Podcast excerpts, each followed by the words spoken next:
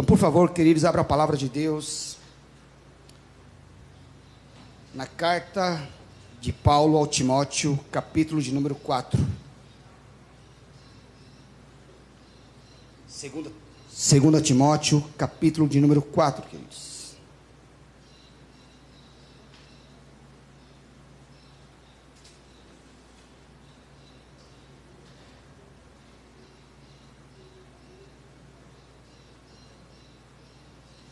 Quem achou, diga amém.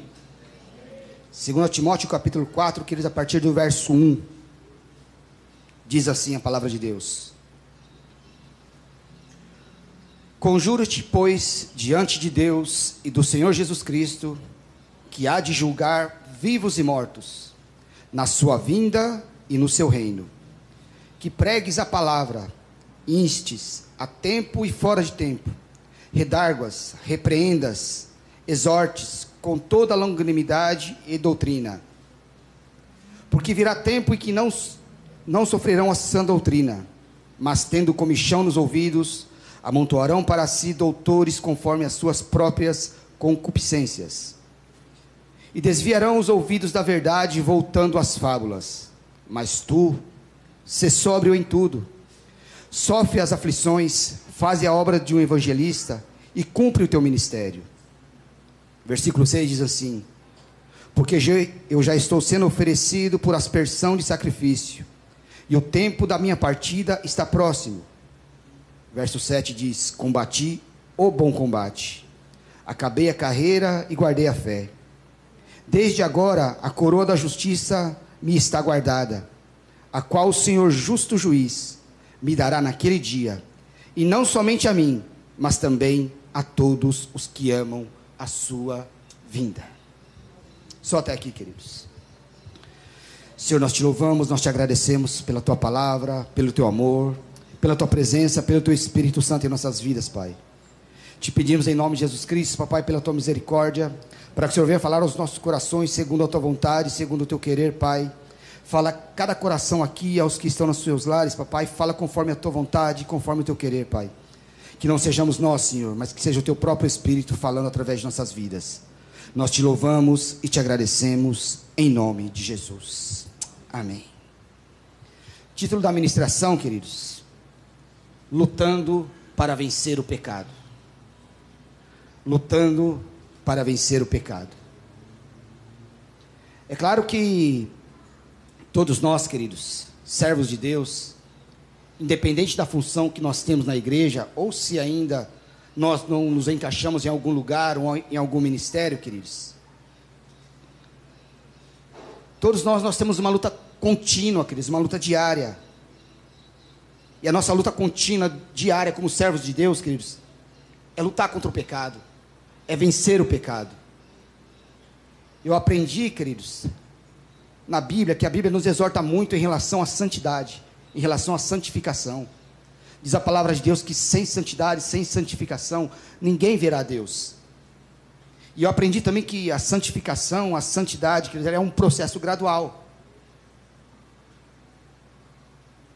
Ou seja, é como dizem: ninguém anoitece cão e amanhece anjo. Então a santificação é um processo gradual, mesmo porque a palavra de Deus diz que nós nós somos transformados de glória em glória pela mesma imagem, como pelo Espírito do Senhor. Diz também no livro de Provérbios, queridos, capítulo 4, diz lá que a vereda dos justos é como a luz da aurora, que vai brilhando mais e mais até se tornar dia perfeito. Quando o apóstolo Paulo, queridos, escreve essa carta a Timóteo, era o ano 67 depois de Cristo. E aqui, queridos, Paulo ele já estava condenado à morte. Versículo 6 que nós lemos diz lá que Paulo já estava sendo oferecido por, por libação ou aspersão de sacrifício. Então Paulo já sabia aqui que ele seria executado. Paulo já sabia que ele, que ele iria morrer. E ele escreve essa carta a Timóteo com alguns propósitos diferentes, com alguns propósitos distintos. O primeiro propósito, ele diz: Ah, se você voltar um pouquinho antes, no primeiro capítulo, versículo 1, Paulo está falando da razão do seu apostolado. Ele diz lá, Paulo, apóstolo segundo a vontade de Deus. Paulo Paulo está declarando que ele é o quê? Que ele é apóstolo, que ele foi chamado por Deus, mas pela vontade de Deus. Aí quando você, você vai para o capítulo de número 2, você vê lá Paulo exortando a Timóteo a permanecer firme em Jesus, se fortalecer na fé que há em Cristo Jesus.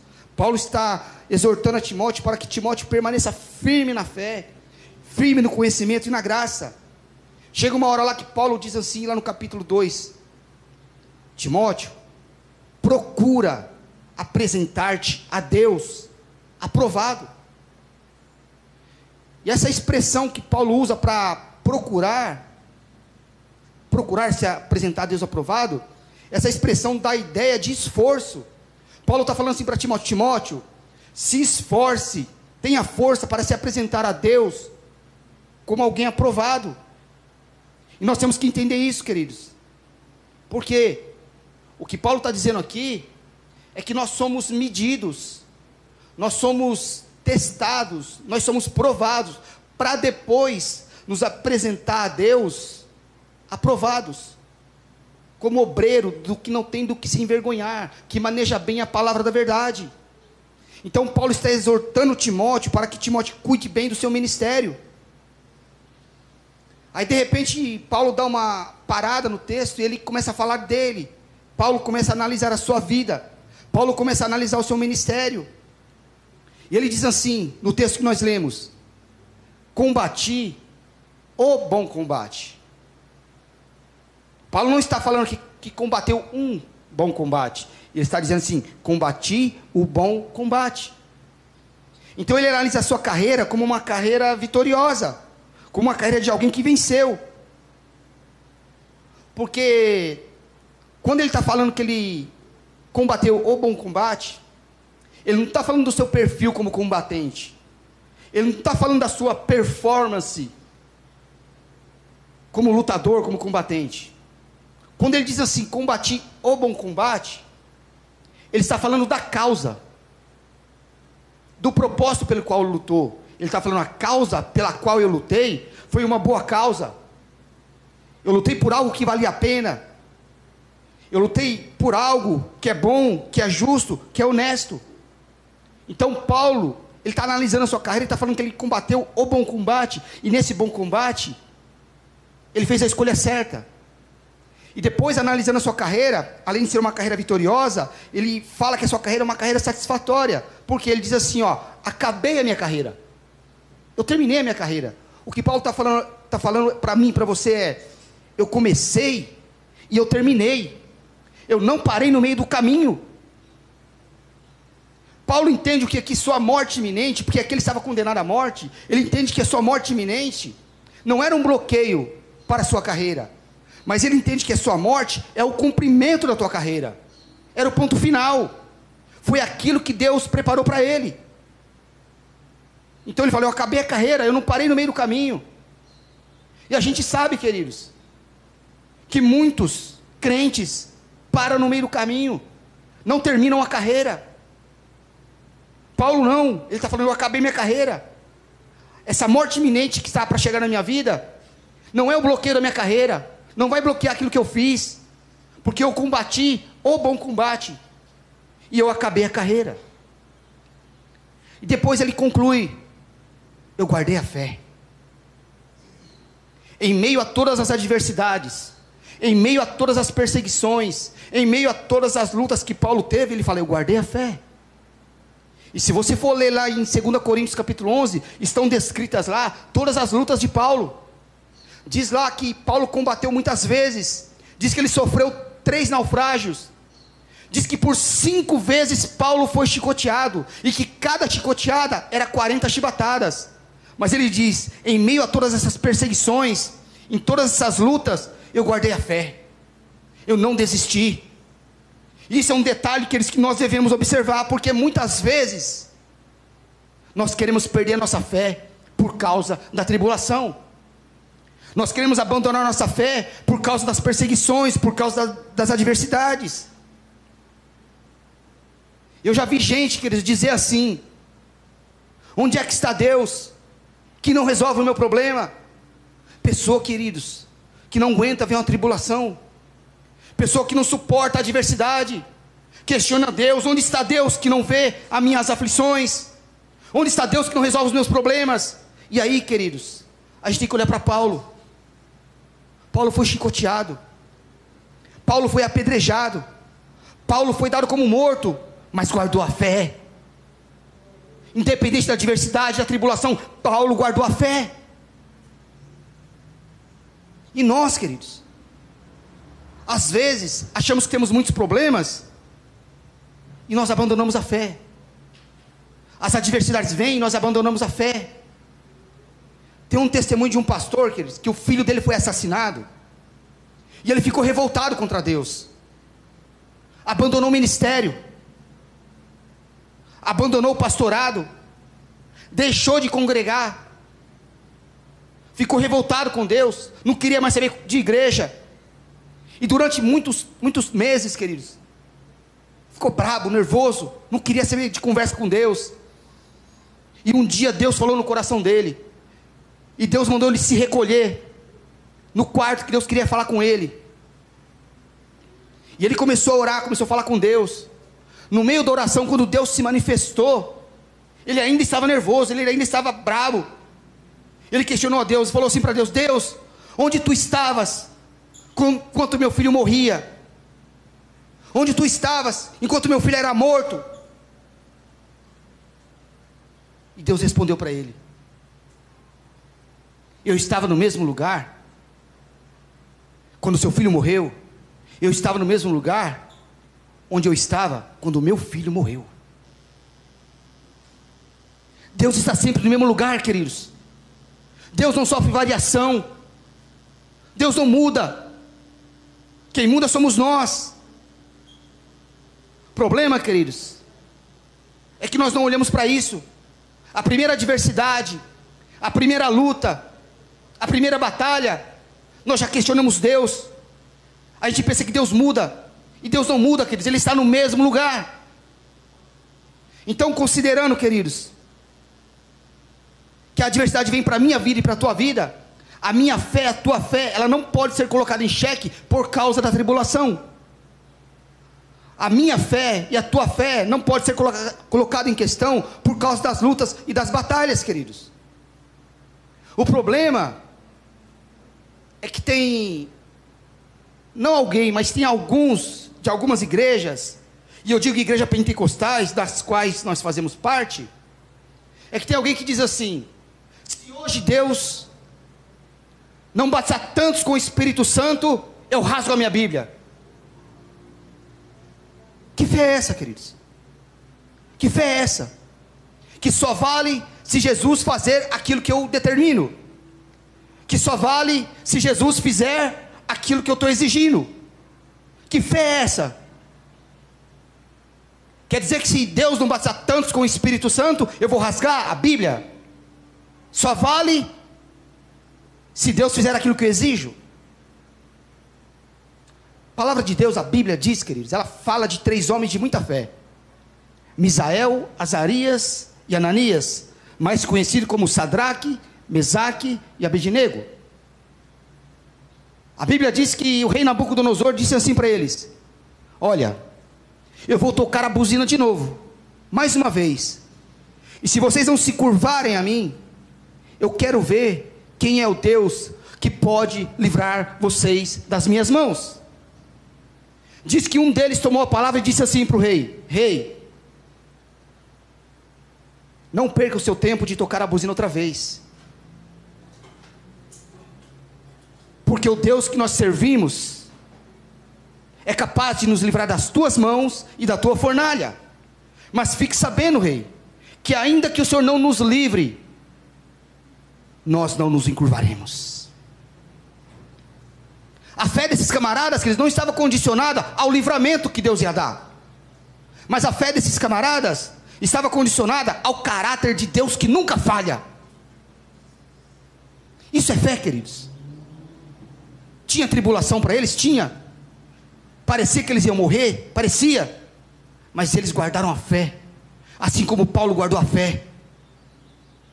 Agora, pastor, o que é acabar a carreira e guardar a fé? que significa acabar a carreira e guardar a fé? É claro, queridos, que nenhuma pessoa, nenhum irmão, nenhuma irmã que ingressa no ministério planeja fracassar. Ninguém aqui, queridos, que está ingressado em algum ministério, planeja fracassar. Ninguém planeja ser derrotado, queridos. Todos nós planejamos que ter vitória. E por que que alguns caem? Por que que alguns tropeçam, queridos? Primeira coisa que nós temos que entender, queridos, é que nós somos homens e mulheres. Somos seres humanos e somos falhos. Então, como soldados de Deus, queridos, como soldados e servos de Deus, nós devemos fazer o que? Nós devemos lamentar os deslizes daqueles que foram feridos na batalha. E o detalhe, queridos, é que aqueles que foram feridos na batalha, não precisa de alguém que chegue lá e dê o tiro da misericórdia. Vou repetir para você entender, queridos. Nós somos seres humanos, homens e mulheres falhos. E devemos sempre lamentar o deslize daqueles que foram feridos na batalha. E aqueles que foram feridos na batalha, não precisa de ninguém que chegue lá e dê um tiro de misericórdia, que chute o cachorro morto. Mas o que, que eles precisam? Eles precisam que nós vamos lá e passamos remédios para que suas feridas, suas feridas sejam saradas e curadas. É isso que nós precisamos, queridos. Então, considerando que nós não estamos planejando o fracasso, que nós não queremos ser derrotados, queridos, e que nós queremos sim acabar a carreira guardando a fé, o que é, queridos, que nós devemos fazer para vencer o pecado? O que é que nós devemos fazer para vencer as propostas que o inimigo faz para mim e para a sua vida? E diga-se de passagem, queridos, que essas propostas são propostas diárias e contínuas. Quais são os mecani mecanismos que Deus dá para que nós possamos vencer o pecado, queridos? O que, que Deus fornece para mim e para você na palavra que nos ajuda a lutar e a vencer o pecado? Primeira coisa, queridos, que nós devemos fazer para vencer o pecado é reconhecer que nós somos pecadores. Primeira coisa, primeiro passo que eu tenho que dar para vencer, para lutar contra o pecado, é reconhecer que eu sou um pecador. E você tem que entender uma coisa, queridos: nós, a nossa, vamos dizer, religiosidade, pinta de nós mesmos um quadro, queridos, que nós somos perfeitos. Nós mesmos pintamos da gente um quadro que diz, que aparenta que somos perfeitos. Queremos que as pessoas olhem para nós e nos vejam como seres infalíveis. Nós pegamos a nossa foto, queridos, e colocamos na moldura de um quadro e queremos convencer para o mundo que nós somos pessoas perfeitas, quando na verdade nós não somos perfeitos, queridos. Nós não somos perfeitos. Ninguém aqui é anjo sem asa. Em nós tem, existe uma natureza pecaminosa. E o detalhe que se essa natureza pecaminosa está em mim, está em você, o que, que nós devemos fazer? Nós não devemos brincar com o pecado. Nós não devemos brincar com o pecado, queridos. O que você está querendo dizer com isso, pastor? Queridos, ninguém coloca um alcoólatra para tomar conta de um alambique. Ninguém coloca um alcoólatra para tomar conta de uma fábrica de uma cachaça. Por quê? Porque você vai matar o camarada. A fábrica vai falir. Ninguém coloca um dependente químico, queridos, para tomar conta, para ser vigilante noturno de uma drogaria. Por quê? Porque o dependente químico ele tem uma predisposição natural para as drogas. Ninguém coloca um pecador para brincar com o pecado. Por quê, pastor? Porque ele já tem a predisposição natural para pecar. Daí a Bíblia dizer o quê? Fugir da aparência do mal. Parece mal? Então foge. Corre. Saia correndo. tem que parar de brincar com o pecado, por quê? Porque em mim e em você tem uma natureza pecaminosa. E quando você faz isso, quando você foge, você corre, você está fazendo o quê? Você está admitindo, você está reconhecendo que você é um pecador. E esse é o nosso problema, queridos. A maioria de nós, muito de nós, às vezes, só vê defeito, só vê pecado no outro. E eu me lembrei de uma coisa, queridos. Pastor Oris que me falou isso. Ele disse uma vez que a nossa natureza pecaminosa, ela não envelhece. Ela não adquire cabelos brancos. Não importa a idade. Eu lembro muito bem disso.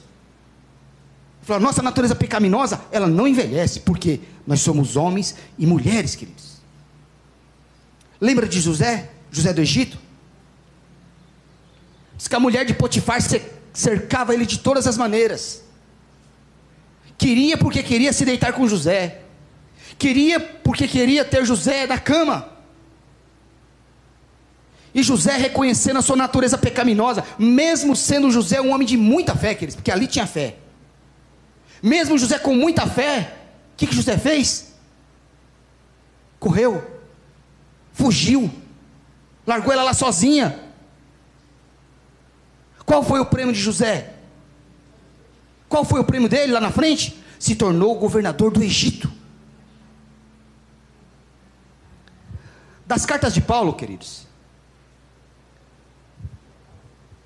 diz que, eu também acredito nisso, que uma das cartas mais ricas em doutrina cristã é a carta de Paulo aos Romanos.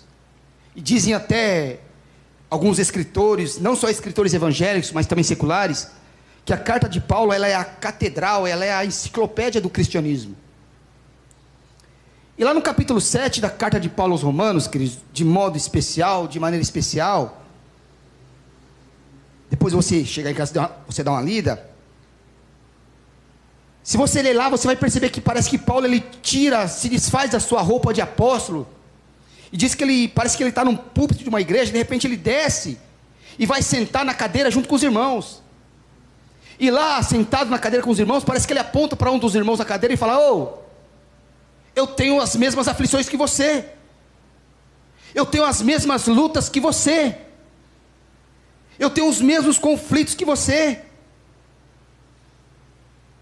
Eu também passo, padeço de dificuldade. Por quê? Porque Paulo diz assim: porque em mim habita a lei do pecado. Aí Paulo diz lá: e o bem que eu quero fazer, eu não faço.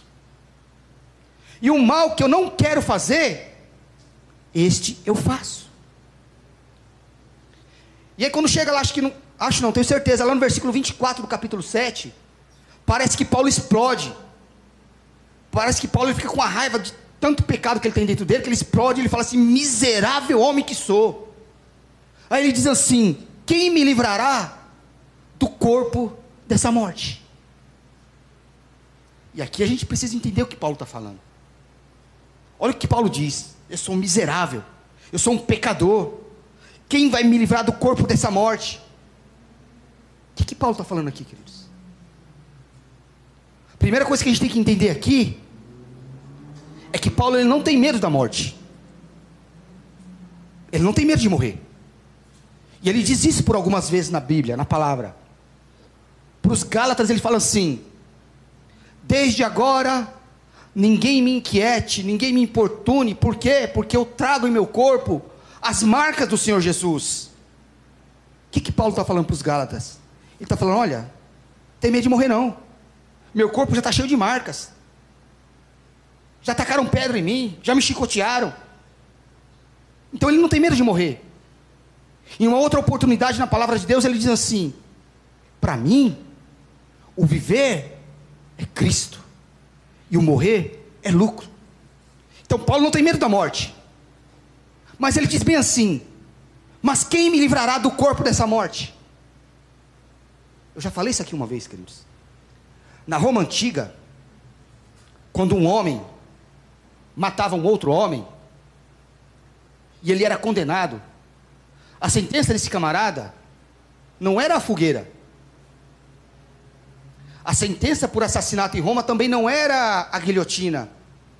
A sentença por assassinato em Roma também não era a prisão. Mas a sentença de um camarada que era condenado à morte em Roma era a seguinte: o assassino ele era amarrado ao corpo da vítima. E o detalhe é que ele tinha que sair arrastando pelas ruas o corpo do defunto. Fedia muito. Diz que a carne do, do morto começava a entrar em decomposição num processo chamado putrefação.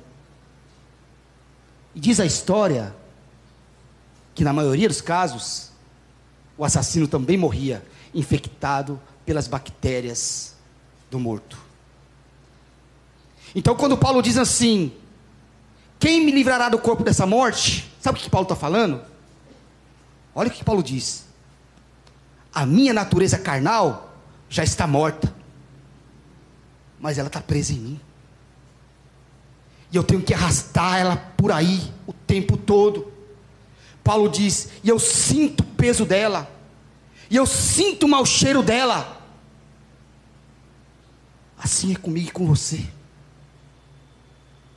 Quando nós dizemos que a nossa natureza carnal já está morta, mas nós temos que carregar esse peso, nós temos que carregar esse mau cheiro. Só que quando você começa a ler a carta, logo em seguida, no capítulo 8 de Romanos, Paulo diz assim: ele se lembra da graça que há em Cristo Jesus e aí ele cita um versículo que nós conhecemos de cor salteado. Paulo diz lá: Agora, pois, nenhuma condenação há para aqueles que estão em Cristo Jesus, para aqueles que não andam segundo a carne, mas andam segundo o Espírito Santo de Deus. É isso que Paulo está falando. Então, se você quer vencer o pecado, queridos, se você quer lutar em vencer o pecado, reconheça que você é um pecador. Reconheça os seus limites. Reconheça o seu estado de fraqueza. Esse é o primeiro passo, queridos. Quando você reconhece que é um pecador, você começa a caminhar para vencer o pecado. Segundo lugar, queridos, para lutar e vencer o pecado, mantenha a vigilância constante. Satanás, queridos, ele não tenta ninguém hoje pensando em derrubar agora. Mas o diabo, ele te tenta hoje para te derrubar amanhã. Assim como a santificação é um processo gradual, queridos, a tentação também é um processo gradual. O processo da tentação é um processo da, da vulnerabilidade. Ou seja, o inimigo, o diabo, ele vai minando as suas forças. Ele vai rompendo as barreiras. Ele vai tirando a tua resistência, queridos. Ele vai te tirando as suas forças. Entenda o que eu vou te dizer, queridos. O indivíduo, camarada, ele só cede à tentação. Escuta isso.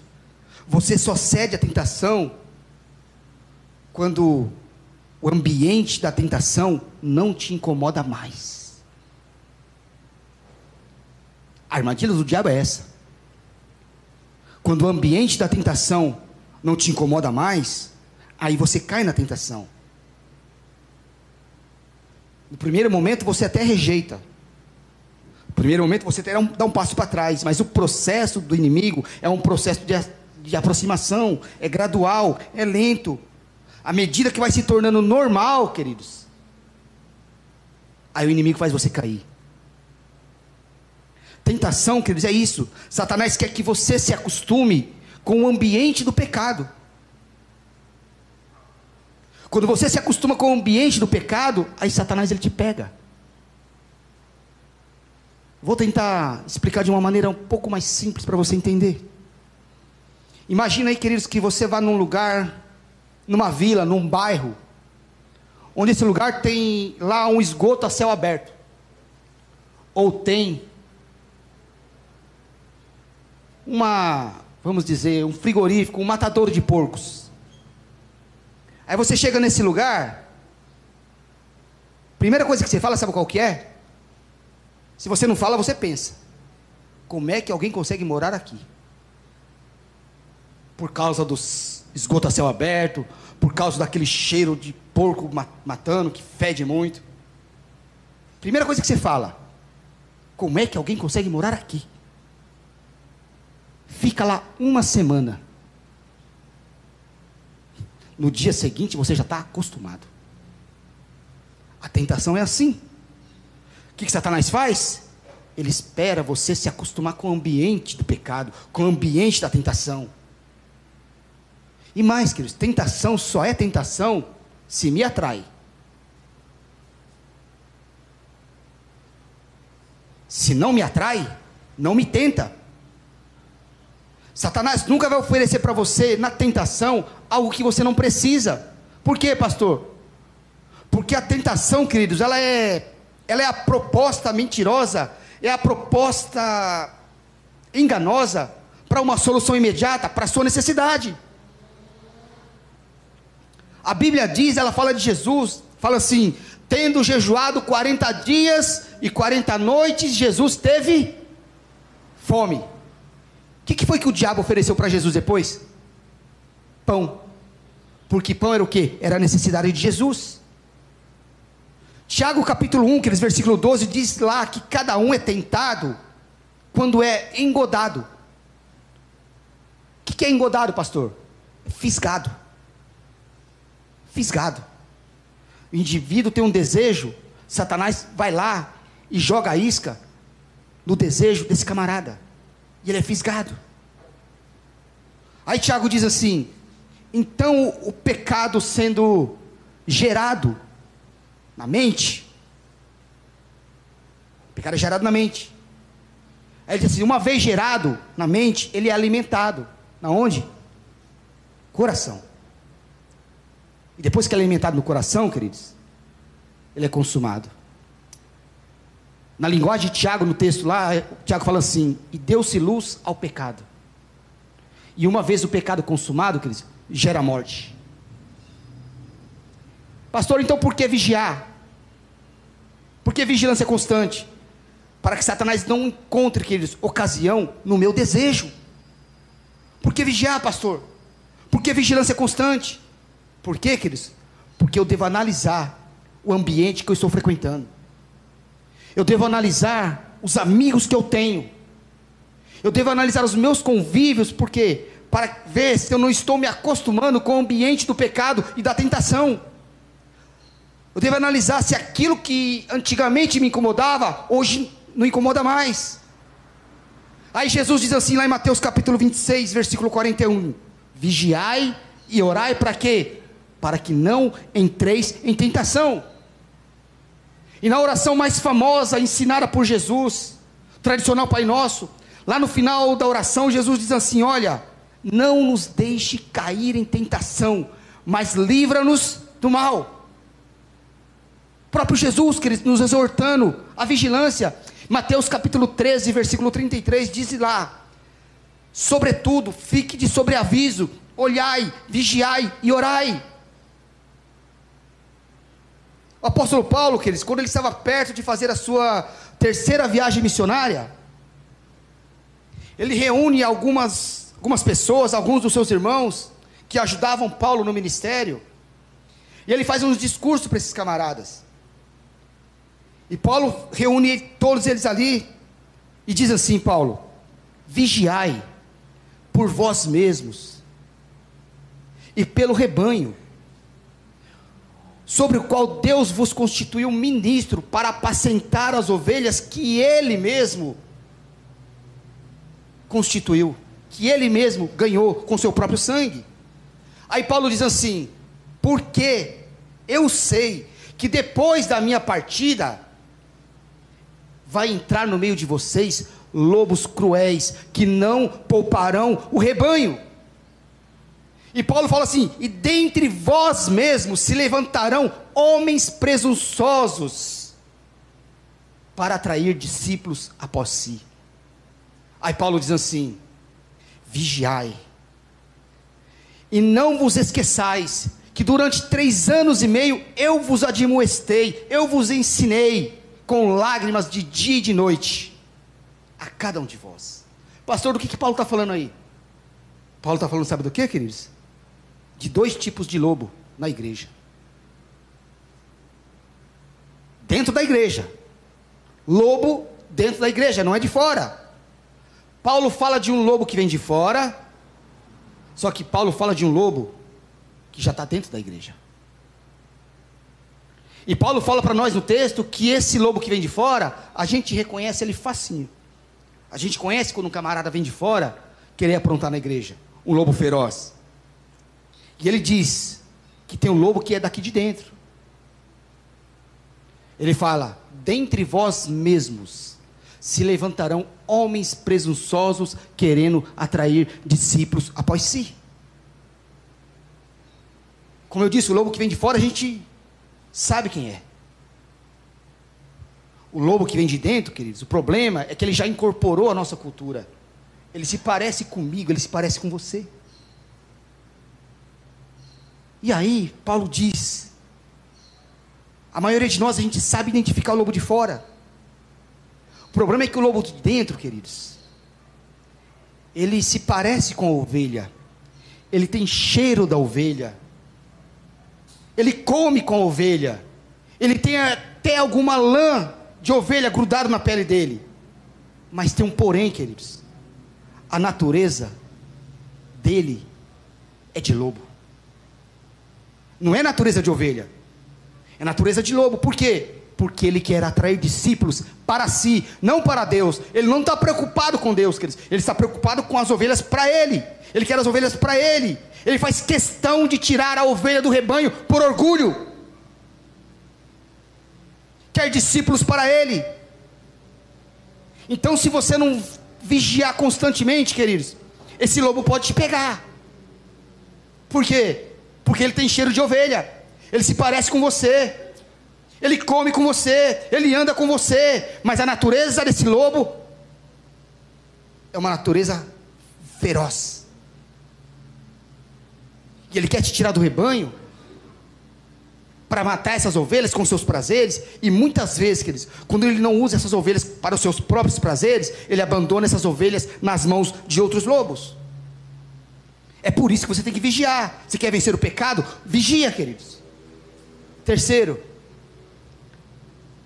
para vencer o pecado, acabar a carreira e guardar a fé, clame por ajuda peça ajuda. E eu falava um pouquinho disso na terça-feira aqui, queridos. Por que, pastor, tem que clamar por ajuda? Porque tem luta que você não consegue vencer sozinho, queridos. Tem luta que não adianta, você precisa de ajuda. Romanos capítulo 12, versículo 13 diz lá assim: Comunicai com os santos as vossas necessidades. A maioria de nós eles preferem mostrar uma falsa força do que uma verdadeira fraqueza. E é justamente aí que Satanás prevalece, por quê? Porque muitas vezes a gente fica fingindo que está tudo bem, quando na verdade não está tudo bem. Clame por ajuda, peça ajuda, queridos. Pedir ajuda não é se humilhar, não é ficar por baixo de ninguém, não é ficar menor do que ninguém. Eu ouvi dizer, queridos, que lá no Nordeste, lá no Nordeste existem os rios temporários. Esses rios temporários, na enchente, eles transbordam. E na seca eles esvaziam. Só que o pessoal lá do Nordeste, eles têm um costume de colocar estacas durante é, a seca é, no leito do rio. Quando vem a seca, eles vão lá e colocam estacas. E firma bem elas nos leitos dos rios. Para que essas estacas, pastor? Para quando vier enchente, e o rio transbordar, essas estacas, primeiro, elas servem para demarcar o lugar mais raso do rio. Segundo, essas estacas servem para quando o rio transbordar e as pessoas tiverem que atravessar o rio, essas estacas servem como, como suporte para ele segurar, para que a correnteza não leve essas pessoas.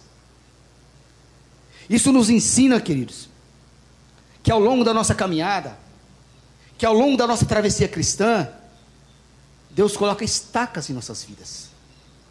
Pastor, quem são essas estacas? São pessoas que Deus levanta para nos ajudar, queridos.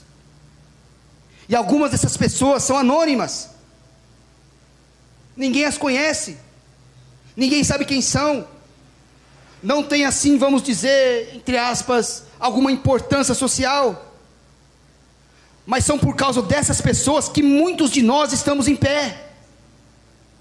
São por causa dessas pessoas que nós estamos aqui, queridos. E somente a eternidade vai revelar o nome dessas pessoas. Então você tem que aprender a clamar por ajuda.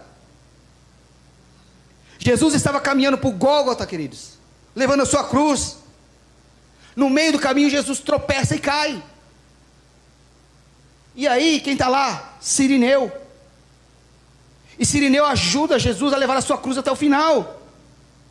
Eu creio comigo, queridos, eu pensando, eu, Márcio, que Jesus era capaz de levar a cruz sozinho. Mas Jesus fez isso para nos dar uma lição, para entender que nós precisamos de ajuda para levar a nossa cruz. E em nome de Jesus Cristo, Jesus vai levantar o sirineu para ajudar a levar a tua cruz. Não pense que você está sozinho, porque você não está, queridos. Profeta Elias, queridos, vai se lamentar para Deus. Ele se lamenta para Deus assim: Senhor, mataram todos os seus profetas, só restou eu. Deus olha para Elias e fala assim: Elias está enganado. Eu preservei, eu reservei sete mil joelhos que não se dobraram diante de Baal. Então Deus coloca estacas na sua vida, queridos, homens e mulheres, para te ajudar, para te socorrer, para te sustentar. Tem gente que Deus levanta para orar pela tua vida quando você não aguenta mais. Quando você está prostrado, caído e não aguenta fazer mais nada, Deus levanta gente para orar pela tua vida. Deus acorda pessoas de madrugada para orar por você enquanto você está dormindo. Deus levanta pessoas para jejuar pela tua vida enquanto você está comendo um banquete. Deus levanta pessoas que estão de joelhos no chão enquanto você pega o microfone para orar e para pregar e para louvar. Deus levanta essas pessoas. São anônimas, são, mas são por causa delas que nós estamos em pé. São estacas, queridos. São estacas do reino de Deus. Então, por misericórdia, queridos, senta com alguém de Deus e peça ajuda. É melhor você pedir ajuda para ficar em pé do que pedir ajuda para se levantar. Gia, queridos. Clame por ajuda. Quarto lugar, queridos. Fuja da vaidade. Ai, ai, ai. Fuja da vaidade, queridos. Quer lutar e vencer o pecado? Fuja da vaidade. Falar o português correto, larga a mão de ser metido. Larga a mão de ser orgulhoso. Para de achar que você é o centro do mundo, porque você não é.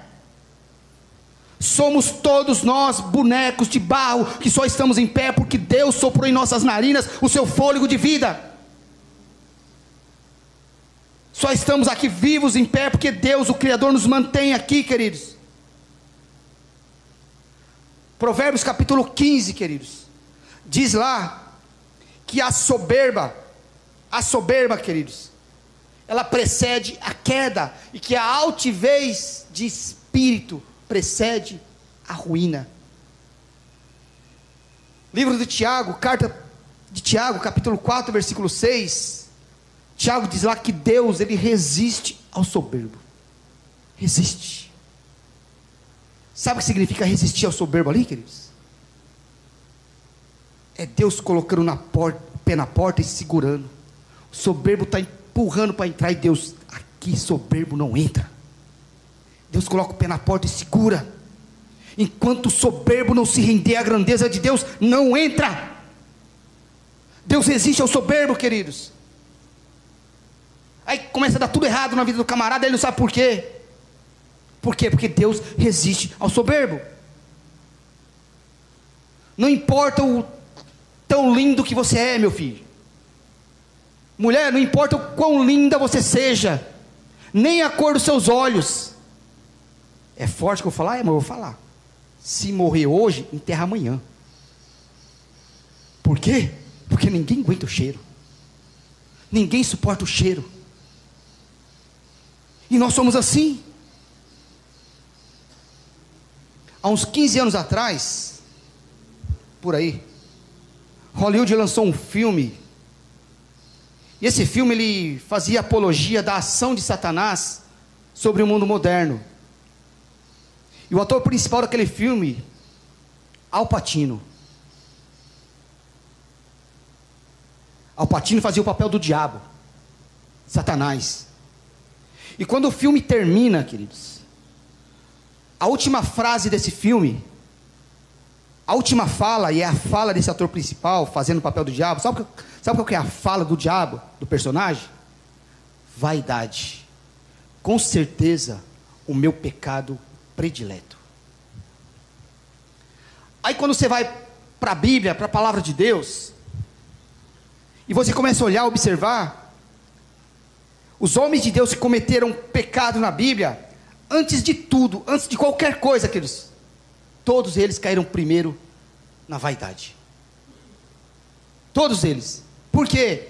Porque o indivíduo vaidoso, ele se convence de que ele tem o direito de fazer aquilo. Ah, eu posso fazer isso porque eu sou um privilegiado. Eu recebi méritos maiores do Senhor, então eu posso fazer essas coisas. camarada se convence que pode fazer aquilo, que ele tem um direito. Ninguém tem um direito, mas eu tenho. Eu tenho porque Deus me deu méritos maiores. É quando você vai para a Bíblia, você olha pra, primeiro para Lúcifer, o diabo. Onde foi que Lúcifer pecou, queridos? Vaidade.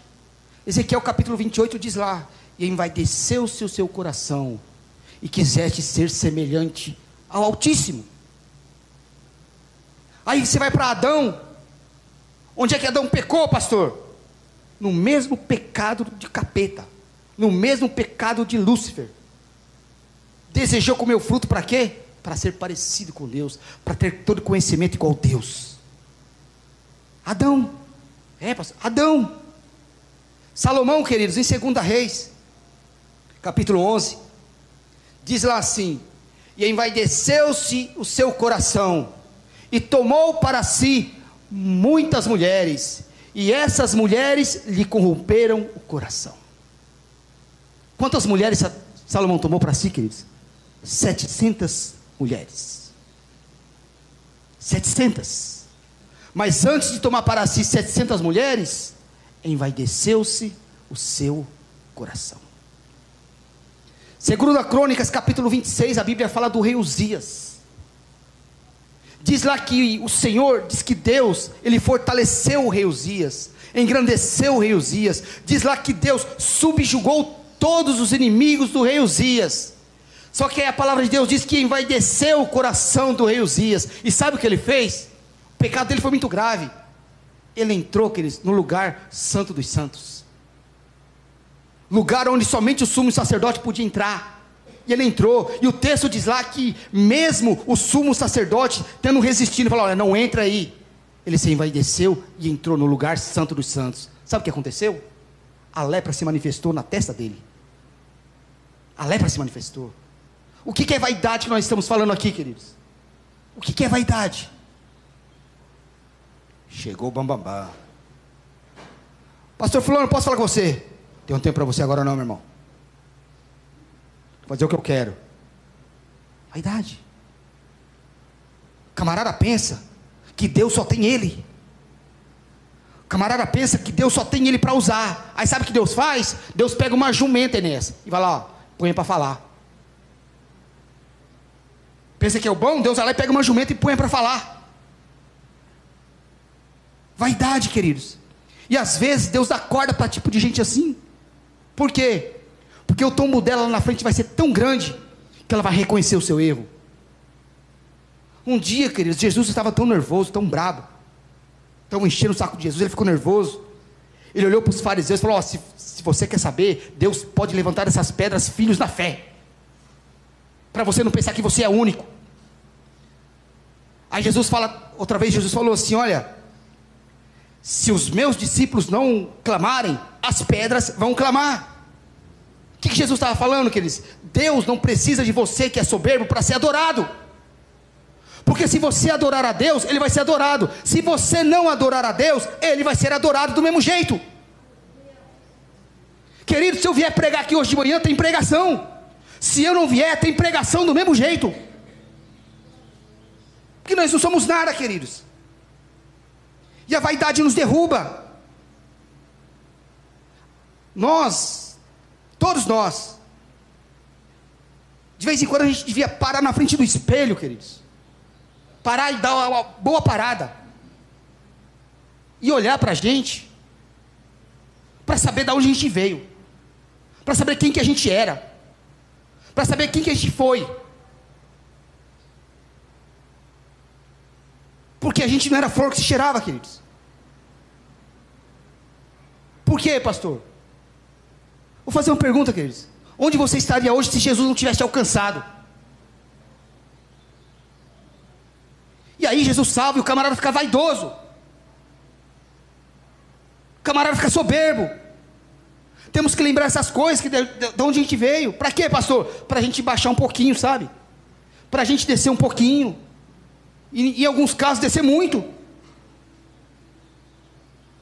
Porque se a gente não descer por livre e espontânea vontade, queridos, a gente vai descer por livre e espontânea pressão.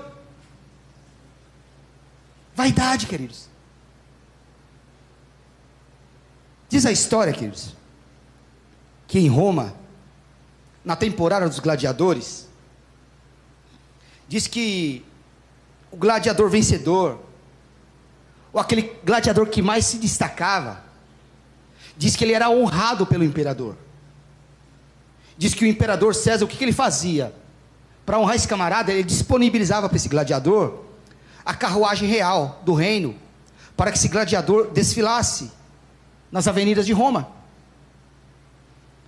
E o rei, o rei não, o imperador, além de mandar a carruagem, ele ainda mandava um representante do reino. Para quê? Para todos saberem que o imperador estava honrando o rei, estava honrando o gladiador. E no dia do desfile, esse camarada ia pelas ruas de Roma desfilando. E ele saía desfilando lá, e a multidão batia palma. A multidão acenava para ele, a multidão gritava o nome dele. Dizem que as mulheres jogavam água aromatizada em cima do gladiador. Ele era muito ovacionado, ele era o gladiador. Ele era o vencedor, o camarada bambambam. Bam, bam. Aí de vez em quando, o gladiador começava a acenar para a multidão. Começava a mandar beijinho. Começava a se empolgar um pouco.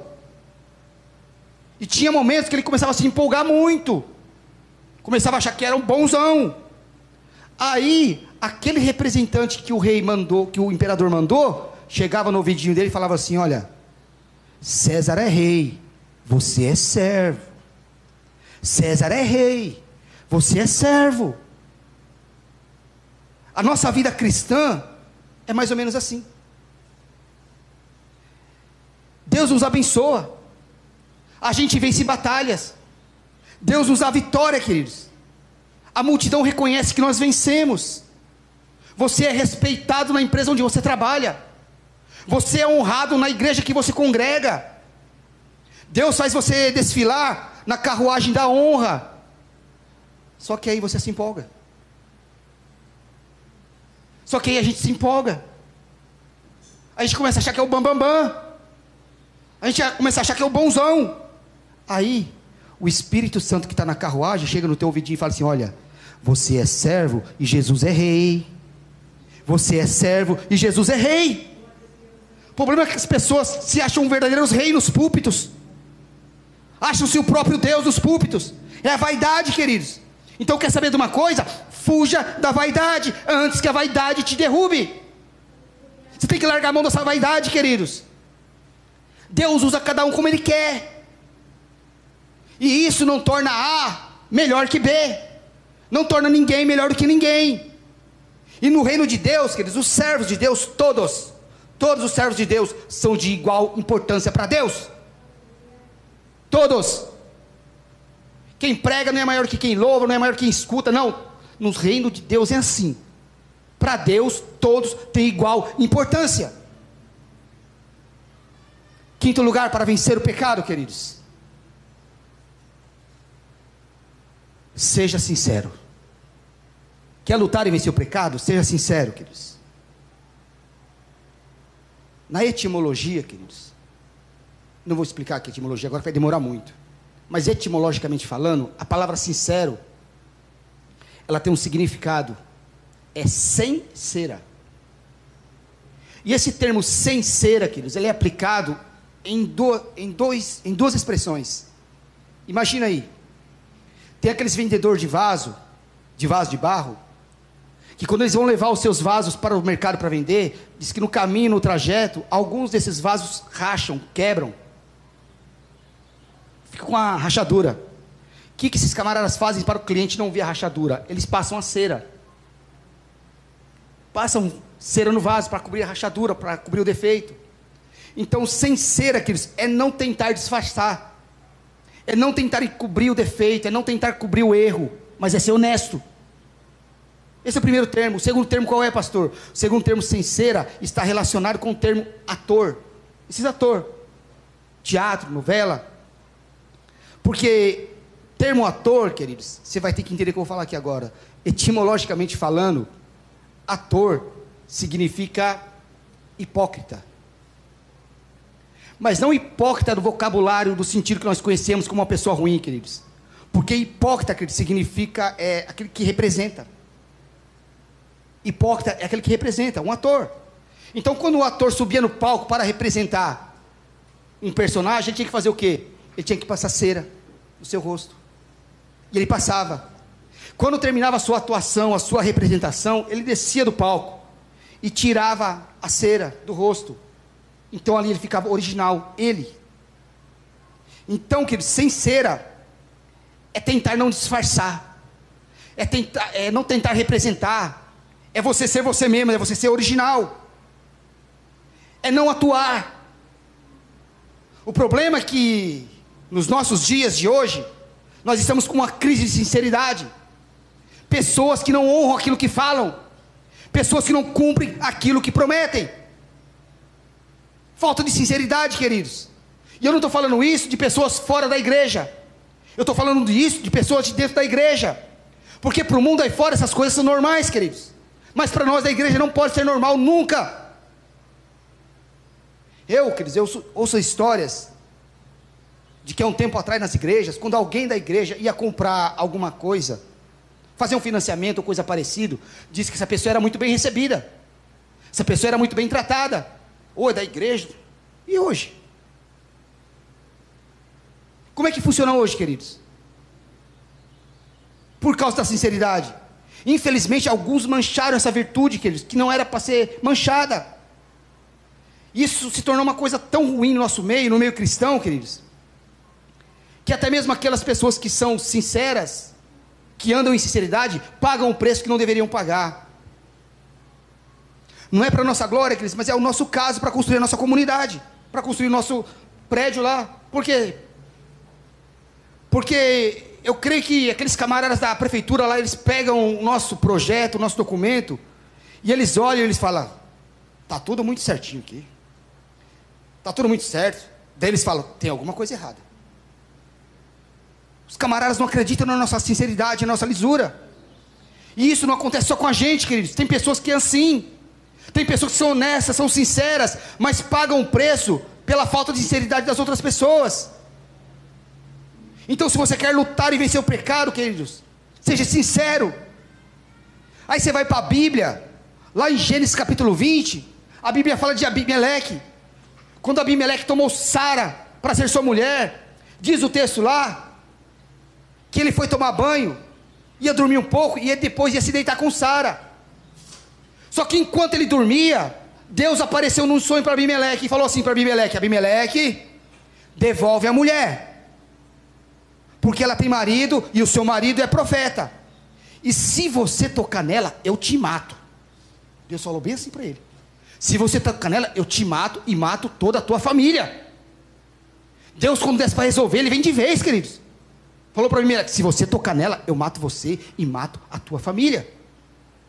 Aí Abimeleque fala assim para o Senhor: Senhor, tu sabes que na sinceridade do meu coração eu só a tomei porque ele, Abraão, falou que ela era sua irmã. Aí Deus fala assim para Abimeleque: por causa da sinceridade do teu coração. Eu te livrei de você tocar nela. E de vir uma tragédia sobre a tua vida. Quando você é sincero, queridos, Deus te livra de tragédia. Livra você e livra toda a sua família. Seja sincero, tenha um coração puro, queridos. Sinceridade. Deus falou para Abimeleque: Olha, se você tocar em Sara, eu mato você. Só que Deus conheceu a sinceridade do coração de Abimeleque e livrou ele, queridos. Assim temos que ser nós. Sinceridade no coração. Isso nos ajuda a lutar e vencer o pecado. Sexto lugar, queridos, estou encerrando. Para vencer e lutar contra o pecado, queridos, apegue-se à palavra de Deus. Apegue-se à palavra de Deus. Escondi a tua palavra no meu coração para eu não pecar contra ti. Falei aqui alguns dias atrás, queridos, sobre Davi. Quando Davi caiu com Betseba, quando Davi pecou com Betseba, lá em 2 Samuel capítulo 12, verso 9, diz que o profeta Natan foi repreender a Davi. E a repreensão para cima do Davi foi através da palavra. Olha o que o profeta Natan falou para Davi: Rei, porque tu desprezaste a palavra do Senhor, pecastes. Quando nós desprezamos a palavra do Senhor, queridos, nós pecamos. Nós pecamos, queridos. É por isso que João, o apóstolo, ele escreve lá na sua primeira carta, no capítulo 2, no versículo 14, ele escreve assim para os jovens: Jovens, eu vos escrevi, porque sois fortes, e a palavra de Deus permanece em vós, e tendes vencido o maligno. Mateus capítulo 22, versículo 29, o Senhor Jesus fala assim: ó, vocês erram, vocês erram quando vocês desprezam as Escrituras, quando vocês não conhecem nem as Escrituras, nem o poder de Deus. Significa isso? Que nós temos que abrir nossos olhos, queridos nós temos que ficar espertos. Por quê, pastor? Quando você vê muito movimento nas igrejas, queridos, por misericórdia. Quando você vê muito barulho, quando você vê muita agitação, fique esperto, queridos. Isso necessariamente não representa o poder de Deus. Por quê, pastor? Porque infelizmente, infelizmente, o movimento pentecostal ou as igrejas pentecostais, elas, infelizmente, elas dão muito mais valor ao poder e o poder que eu falo aqui, quer dizer, aquele negócio de falar em língua estranha, esse negócio de revelar aquilo que. de identidade, tranqueira toda aí. O pessoal valoriza muito mais isso do que o conhecimento das Escrituras. Só que nós temos que entender, queridos, é que se nós não conhecemos as Escrituras, se nós não conhecemos a palavra, nós nem sabemos sequer receber esse poder. Se nós não tivermos o conhecimento da palavra, nós não sabemos nem desfrutar desse poder. Então a palavra é mais importante, sim, queridos. Pastor, o poder não é importante? Claro que é, não estou falando que não é, queridos. É importante, é, mas muito mais importante, queridos, é você conhecer a palavra. Muito mais importante é você ficar firmado na palavra. Por quê, pastor? Porque a palavra te esclarece, queridos. A palavra te dá discernimento. A palavra te dá sabedoria e vai fazer você reconhecer o movimento, vai fazer você reconhecer o barulho, se é ou não de Deus. Então se apegue à palavra, queridos. Se apegue à palavra de Deus. Quanto mais você conhece a palavra, quanto mais você se aprofunda na palavra, menos chance de errar você tem. Menos chance de pecar você tem. Quanto mais você conhece a palavra, mais chance de lutar contra o pecado e vencer o pecado você tem. Qual é o grande problema nosso então, pastor? Nosso grande problema, da maioria, da maioria, não são todos, é que quando nós acordamos, quando nós levantamos, sabe qual é a primeira consulta que a gente faz? Primeiro eu vou consultar meu WhatsApp. Primeiro eu vou consultar meu Facebook. Primeiro eu vou ligar a televisão primeiro eu vou ligar o rádio, mas eu não consulto a palavra de Deus em primeiro lugar.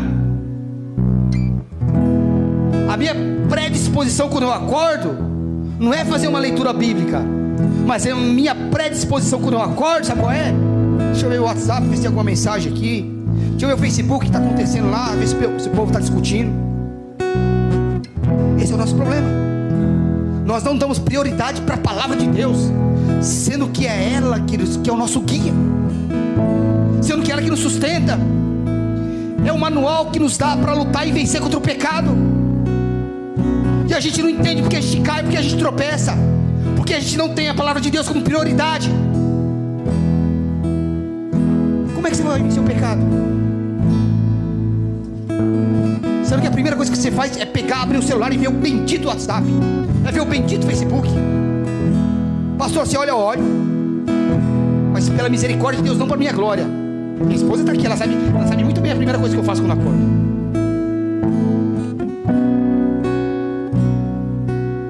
Temos que acordar para a palavra de Deus. Sabe o que Jesus diz da palavra? Ele diz que céus e terra vai passar, mas a palavra dele não há de passar. Os céus e a terra, junto com WhatsApp, Facebook, rede social, televisão, rádio, vai passar tudo, tudo. Isso aqui vai permanecer para sempre. Isso aqui vai viver para toda eternidade. Toda eternidade. Se apegue à palavra que diz.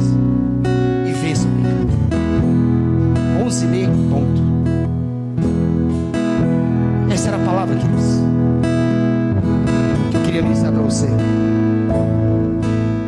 Lutar e vencer o pecado.